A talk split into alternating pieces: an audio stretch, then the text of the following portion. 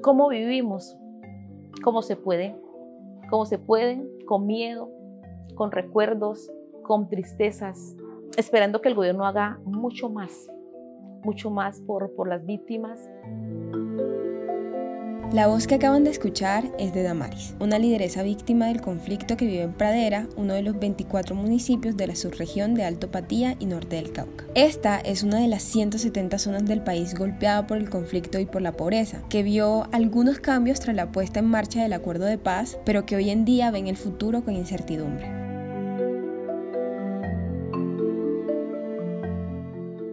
Porque hay un acuerdo de paz firmado que se firmó entre el gobierno nacional y las FARC y esperábamos que ese acuerdo se implementara y que llegara a los territorios lo que tanto tiempo como por derecho nos corresponde.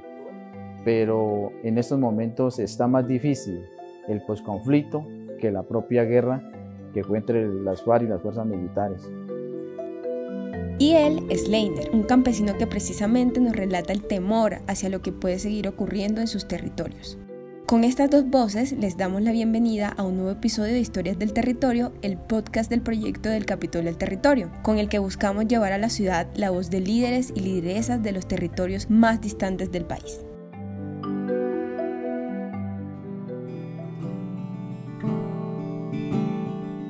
Un tema principal es el tema de la tierra. Una tierra para unas condiciones de vivienda y tierra para poder cultivar el tema de la agricultura, el tema también de las vías, el tema de la electrificación, porque hay partes donde las mismas comunidades han hecho actividades para poner el tema de la, de la energía y pues prácticamente están en postes de maderas, colgados las redes en, en árboles.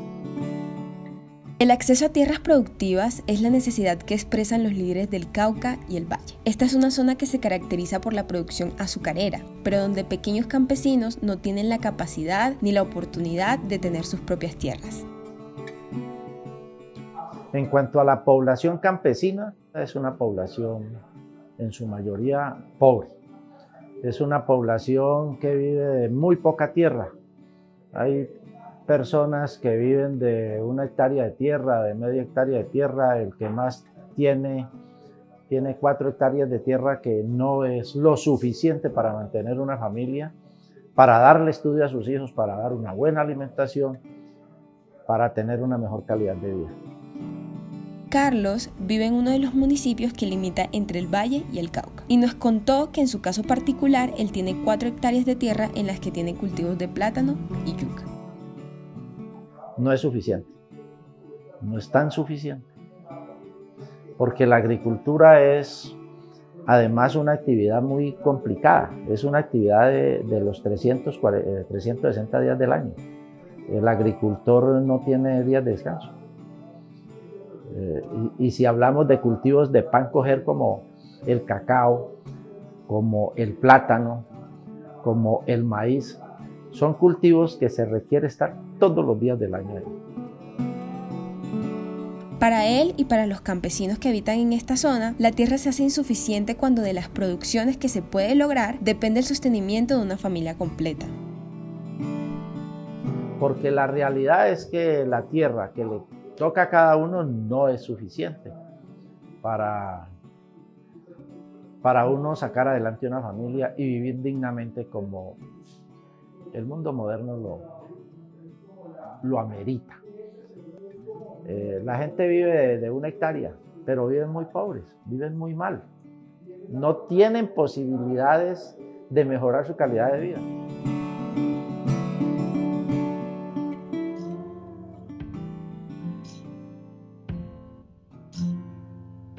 A esto además hay que sumarle el hecho de que muchas de estas familias fueron en su momento cultivadoras de hoja de coca, una producción que como ya hemos comentado en otros episodios de este podcast es rentable. Sin embargo, la realidad para la población campesina, según nos contaron ellos mismos, es que al decidir arrancar sus hojas y querer cambiarlas por cultivos de uso ilícito, se han quedado cortos. Eh, como digo yo, a veces no es decirle al campesino acabe esa siembra, porque de una u otra manera es la forma de cómo come nuestra comunidad, porque no hay fuentes de empleo.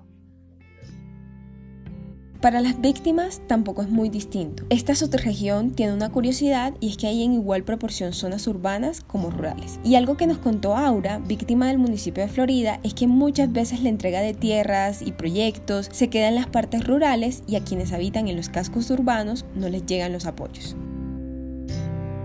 Entonces, estos consejos comunitarios en parte rural, eh, la mayoría tienen sus terrenos donde hacer sus, siembras, digamos, sus huertas caseras o tener sus animales como gallinas o, otras clases de animales.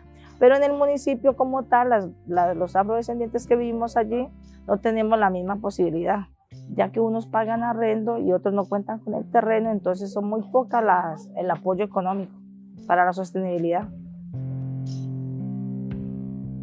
Esto además ha dificultado a la población afro, que tiene una alta presencia en la región, pero que si no viven en los consejos comunitarios de los que hablaba Aura, se ven más limitados al acceso a oportunidades.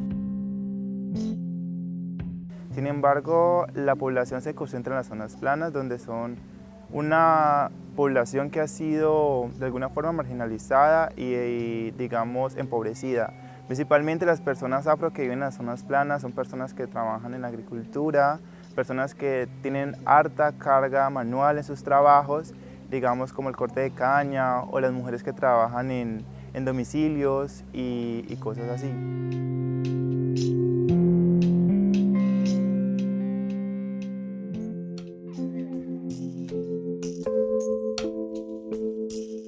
Sin embargo, en medio de estas dificultades, quienes viven en esta región no dejan de pensar en el territorio en el que anhelan vivir, pues inclusive son estas mismas necesidades las que les impulsan a seguir con su trabajo.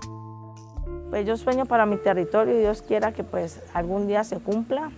A nivel del municipio tengan su, su medio de economía, que tengan su vivienda, los que la están pidiendo, los que ya la tienen, pues sus mejoramientos que están pidiendo, que tengan una fuente de empleo educación.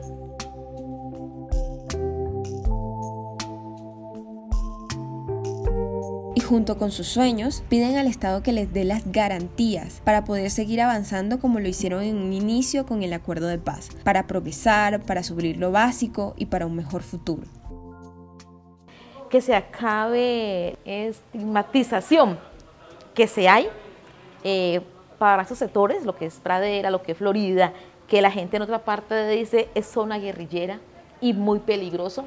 Cuando llegan al territorio se dan cuenta de todo lo contrario, el calor que se puede encontrar allí humano de las personas, que por experiencias vividas anteriormente se quedó esa imagen. Y eso es lo que no le hace bien a, a los pueblos, en este caso Pradera, que es mi tierra. Estas son algunas de las historias del territorio de Alto Patía y Norte del Cauca. Les invitamos a seguirnos en las redes sociales donde podrán conocer más información. Nos encuentran en Twitter como arroba al territorio y en Facebook e Instagram como arroba del Capitolio del Territorio. También en nuestra página web como www.delcapitoliodelterritorio.com. Nos escucharemos en un próximo episodio. Hasta pronto.